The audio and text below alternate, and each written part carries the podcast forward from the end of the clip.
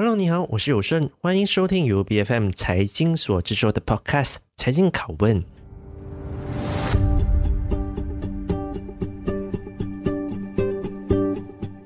如果我们要回顾去年的财经大事哦，其实我想，国家银行颁布数字银行的牌照，绝对说得上是榜上有名的。尤其是在互联网这一个行业里面，好像已经越来越多的公司。都将数字银行视为是一个兵家必争之地哦。爱神者最近便发布了一份报告，是非常有意思的。因为二零二零年的时候呢，全球数字银行的市场规模是将近三百五十亿美元，而预计到二零二八年的时候呢，将达到七千多亿美元。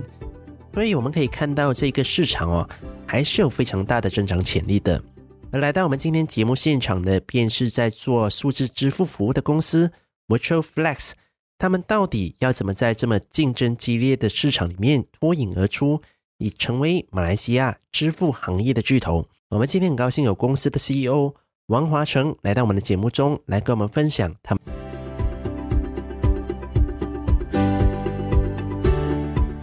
我们先来看一下，我想公司本身是做这个数字支付服务的嘛，也是也做了还蛮多年的。而且还有一个支付的应用程式叫做 Cash Plus 的，像其实大家对于无现金的这个的付款哦，比如说像是 QR Pay 啊，甚至 Mastercard 或者是线上转账都是耳熟能详的。而且很多的公司都在做支付的这样的一个的服务，甚至有一些的银行也有自己的银行的支付的应用程式。所以你们的公司的特色到底是在于哪里？要怎么去帮助业者甚至是消费者来到去解决？他们的支付问题呢？嗯，首先，数字支付整个市场运作可以分成两大区块啊。第一个区块就是发账号或者是说发卡啊，就是提供一个存款的便利啊，这是第一区块。比如说银行的储蓄户口或者是来往户口啊，电子钱包都属于这一类。数字支付的第二个部分呢，就是支付方案啊，就是接受付款的处理啊。比如说我们说，哎，一般我们刷卡哦，那我们或者说 QR。手机支付之类啊，这属于第二个部分。那在 Virtual Flex 呢，我们不仅仅是帮助业者解决支付的问题，我们的方案在于打通三大流通，嗯，整合四大方案，还有聚焦五大客户群。而 Cash Plus 就是我们的品牌。那三大流通呢，就包括第一，打通讯息流通，它在于重点在于实现呃产品和消费者之间的讯息互通啊，如何把产品的资讯。带到呃合适的消费群当中。第二，贸易流通，产品有了，讯息有了，它需要一个平台来交易啊，那个就是我们的第二项流通。啊，当然第三，有了贸易，肯定需要做支付嘛，那个就是我们所说的资金流流通，实现商家和消费者之间如何建立一个安全而且有效的这个付款机制。嗯啊，所以呃，支付对于我们来说，它不仅仅是呃存款付款。啊，它涵盖了，呃，以下我们也要呃涵盖的四大方案啊。当然，无现金支付只是其中一项，电子钱包 APP、Visa 卡哦，提款卡功能、商家账号哦，提款机、刷卡机。简单来说，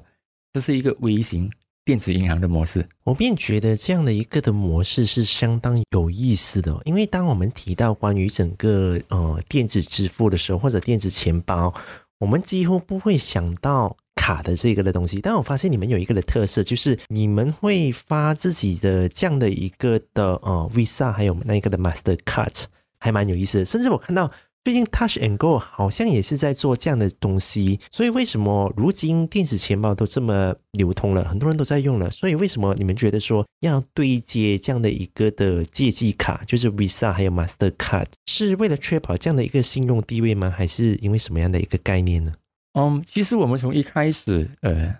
建立我们的这一个支付方案的时候，我们就想着要做一个呃面向全世界的一个方案，嗯，而不仅仅是一个本土推行实行的一个方案，能够和 Visa 卡和 Master 卡对接，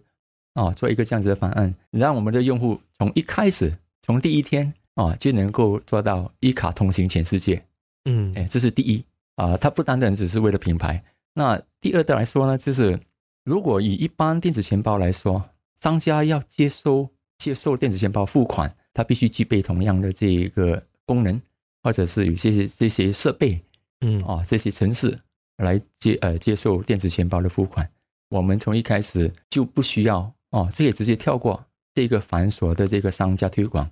因为市场上全世界已经有超过三千万付款机在市场，是，那提供我们一个有利进入市场的一个条件。我可以想象到，其实你们这样的一个的支付功能，其实也是往比较是国际化的方向来到去发展嘛。就看你们跟可能 Visa 跟 Mastercard 来到去做这样的一个对接的工作，所以我们可以理解为说，你们整个 Cash Plus 的整个的发展方向是希望来到去打造大马版的这样的一个的 PayPal 吗？嗯，其实支付呃，我们刚刚说了，只是我们其中一个呃业务的版图。嗯，嗯，我们更希望是打造的是一个社区的一个。呃，金融科技来支援的一个社区方案，嗯，比如说我们要建我们要建立无现金大学计划啊啊，无现金支付的这一个呃微商啊，所以呃，与其说我们要建立一个大马版的 PayPal，呃，我我个人个人更喜欢说，我们想建立一个以 E E S G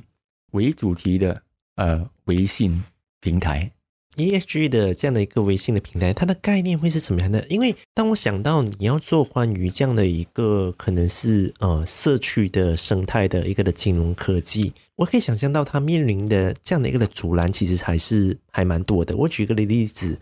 虽然说大学里面他们可能只是有那一个的学生卡，我们刚刚也有聊过，说你想要可能在大学的这些的学生证，可能是可以对接你们 Cash Plus 的这样的一个的卡。这样的想法固然是很好，然后他们可以借着这样的一个的卡，在校园里面做可能这样的一个的支付的一个工作。但同时，我们也看到什么样的问题呢？就是马来西亚里面基本上很多的人，包括现在的大学生、年轻的或是年老的，基本上可能都已经是在用 Touch and Go，也就是说，Touch and Go 已经是在马来西亚打造了一个可能大家惯用的一个金融科技的一个的习惯。所以你们要怎么样来呢？去跟他们做出一个的区隔，进而再建立自己的这样的一个社区的一个金融科技的生态呢？这是一个非常好的问题哦，也是我最常遇到的问题。Virtual Flex Cash Plus 在跟他选购 Wallet 之间的区别在于，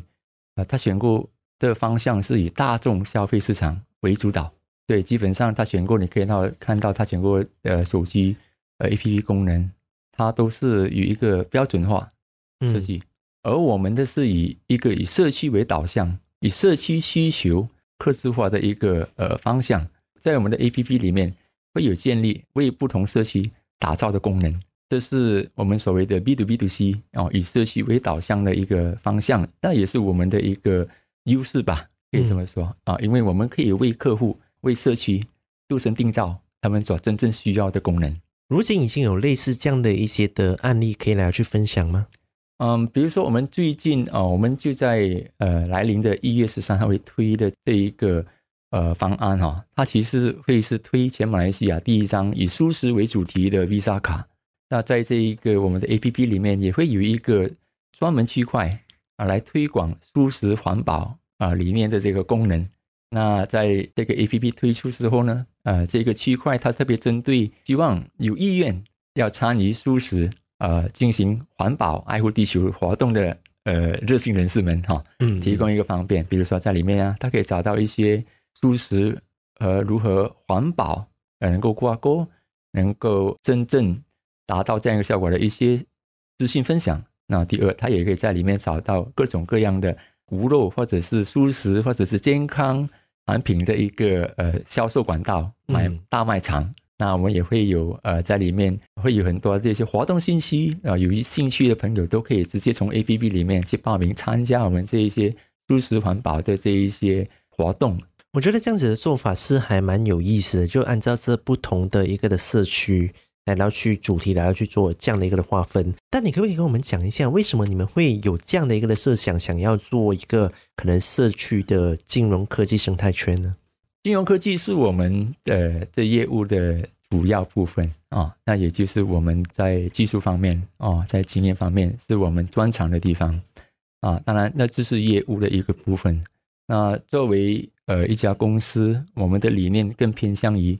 呃，是用以我们的金融科技、我们的技术、我们的经验来为整个社区打造福祉、创造价值。啊、呃，这是我们在呃事业营运方面的一个大方向。我们非常非常乐意，也非常呃热衷于推行这样子的一个项目，因为我们相信企业不只是为了呃创造盈利，我们更希望它能够为社会创造价值。嗯、你可以跟我们来来去分享说，其实你们现在的整个全马，例如说全马的客户，其实已经是大概是有多少呢？预计在接下来的五年内，你们大概是要达到多少的目标，让自己在大马的这样的一个数字支付的行业里面是占有一席之地的？其实，在整个马来西亚的大环境之下，哈，也恰恰如你刚才所说的，呃，已经有比较大型的品牌，这个市场的龙头，但有很高的市占率，对啊。但是事实上，如果我们有做过一些数据的分析，我们可以知道说，在马来西亚，其实有超过五十五、五十五，那就是超过一半的成年人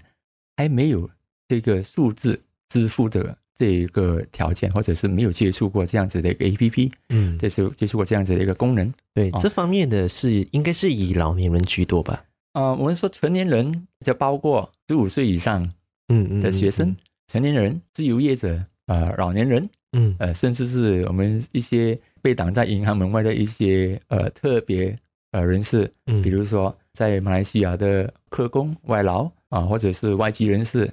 呃，甚至是一些。我们说破产人士哦，都不具备这样子的一个条件去开一个银行户口。那第二个部分呢，呃，尤其是在我们要推广这个方案，比如说我们推广这个舒适呃 Visa 卡，对于我们来说，更重要的不是以优惠，不是以利益啊来吸引消费者，嗯，而是我们希望打造一个有共同理念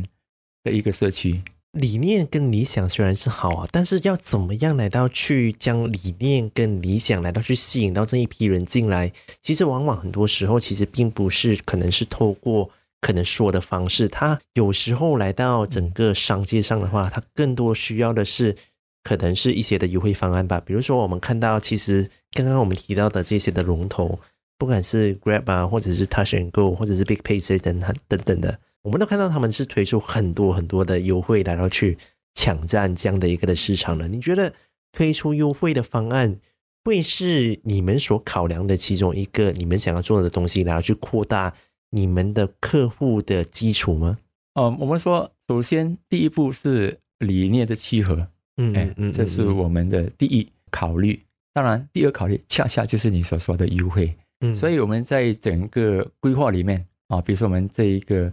呃，舒适 Visa 卡的规划里面，第二要条件就是根据用户需要的需求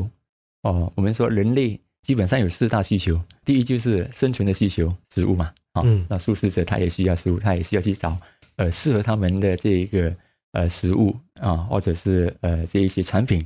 那第二，我们说安全哦、呃，每个人都有安全的需要啊、呃、，security。我们在我们的产品里面会加入这一个意外保险保障的这样子的一个计划。那再来第三，每个人都希望说，哎，我有了解决了生存的条件，我解决了啊、呃、安全的问题之后，我希望能够有一些一些成绩嘛，或者是有一些我想要达到的目标啊。那环保恰恰在这一块是我们要通过这个计划让大家有机会去参与的。那最后对第四部分，人类第四要求其实其实就是我们的所谓的自我的价值呈现实现啊。嗯，那我相信。在这个计划里面，我们都提供这四个层面的这一个呃功能。但刚刚提到说要推出可能这样的一个的优惠的时候，因为我可以想象到说，你们所做的东西哦，其实一点都不简单哦，因为都是一个属于比较理想的嘛。因为要打造这样的一个社区的金融科技生态，它的难度其实是很高的。但再加上说，你们要这样透过这样的一个的方式来到去做推广，跟你们的这样的一些的计划的话，你觉得说这样的一个的优惠方案，又或者说接着跟不同的你们的策略伙伴然后去推出这样的联名卡，对你们而言的话，可能会是一个成本的负担吗？还是你们觉得说会是一个更大的一个的机会？这么子说吧。哦，啊、呃，我们在不同的方案里面会有不同的合作伙伴，嗯嗯，比如说我们在这一个舒适环保呃 Visa 卡的推广，我们是有一个和一个 NGO 合作，因为大家理念契合，所以这会是一个助力。比如说在大学城的这个方案里面，我们是跟大学城管理机构来合作。其实你可以看到，在整个的方案的这个计划的规划里面，大家是是互相需要的，嗯，啊，大家都是有这个需求。大家也知道，呃，在市场里面有需要的是一个这样子的一个数据化方案，来协助大家把各自的目标推展得更顺利。所以优惠的角度来说呢，对我来说，它会在某一个层面是一个成本，但是从商家角度来看，商家他也愿意呃来参与，因为他希望把他的这个事业规模能够更好的去宣导，更好的去做大，他也需要我们啊、哦，所以我们会看到说，这会是一个共赢的一个方案。嗯嗯，当然，整个金融科技哦，其实它充满这一个很多的想象，我们可以想象的东西其实很多。但来到一个比较现实的层面的话，它还是要经过整个市场的一个的验证。比如说最实际的而言的话，嗯、在如今各个的巨头都已经开始来去抢占这个市场的时候，就像我们刚刚提到的，比如讲 Grab，又或者是 Touch and Go 这些的公司等等的，你们是怎么去看待这一些的龙头跟巨头的？对你们而言的话，他们是一个的阻拦吗？呃，首先，呃，刚刚你听到说他选购也也会推出呃这个他们的 Visa 卡，嗯嗯嗯，我觉得是第一个验证，验证了我们从一开始就做 Visa 卡这个方向是正确的啊，因为这个打破呃区域的限制，它是一个全球面向的一个方案。那第二，我们的合作伙伴关系来一起推广这样子的一个方案，是更为直接进入核心价值这个问题的一个处理的手法啊，而不是以一个大众消费市场。啊的一个方法，所以我觉得各自之间有各自的优势，啊，也有各自的那一个我们在做任何企划里面一个核心的一个重点就是 stickiness，顾客忠诚度，就是为什么我们常常强调理念契合是我们第一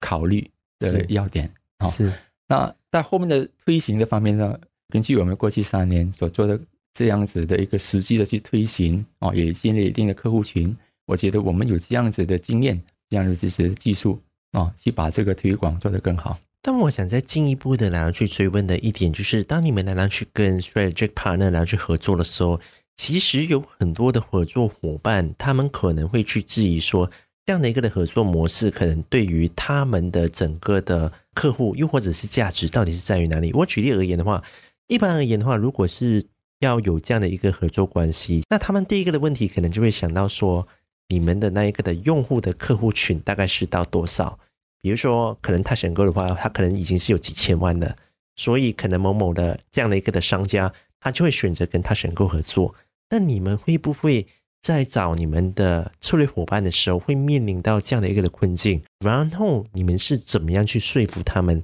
来到去进行这样的一个的合作的？呃，这是一个非常棒的问题啊。首先，呃，我是要强调一点哈。那我们目前要做的这个方案，呃，它不是一个 POC，它不是一个实验性的一个计划。嗯、我们是已经有三年的实实战，呃，的这个经验啊，也已经是也已经是一个可以推出市场、经过验证的一个产品、一个机制。嗯，啊，我们目前已经有大约呃三万五千这个用户，虽然还是一个小数目，但是这三万五千。呃，用户的数据提供我们一个非常强大的一个信心，我们能够来做这件事情。那首先这是第一点。那第二点呢，在于呃，商家可能会选择说，哎，我要和一个行业龙头，比如说他选过来合作，是的优势可能会更大。我觉得这一个是我们要考量的地方。我们常常都说哈，在每一个合作里面，